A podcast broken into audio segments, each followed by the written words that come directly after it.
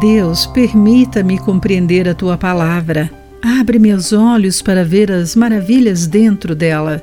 Guia-me pelos caminhos que conectam cada uma delas. Olá, querido amigo, que bom que você está aí para acompanhar mais uma mensagem Pão Diário. Hoje vou ler o texto de Sheridan Voice com o título Olhos para Ver.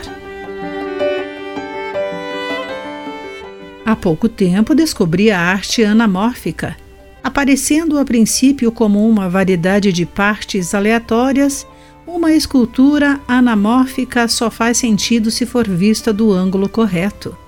Em uma peça, uma série de polos verticais se alinham para revelar o rosto de um famoso líder.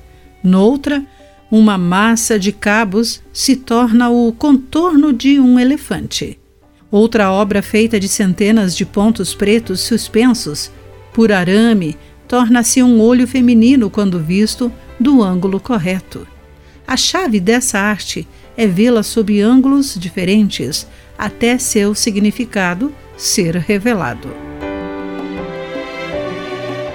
A Bíblia contém milhares de versículos de história, poesia e muito mais. E pode ser difícil de entender, mas as Escrituras nos dizem como decifrar seus significados. Trate-a como uma escultura anamórfica Veja-a de diferentes ângulos e medite profundamente nela. As parábolas de Cristo são assim. Quem se importa o suficiente para meditar nelas compreende seu significado, de acordo com Mateus capítulo 13, entre os versículos 10 e 16.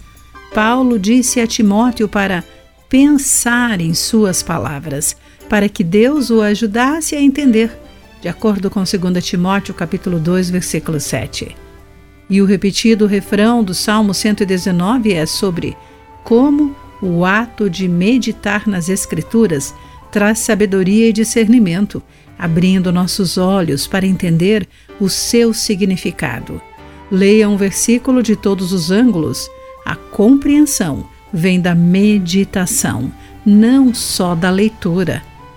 Ó oh Deus, dá-nos olhos para que vejamos.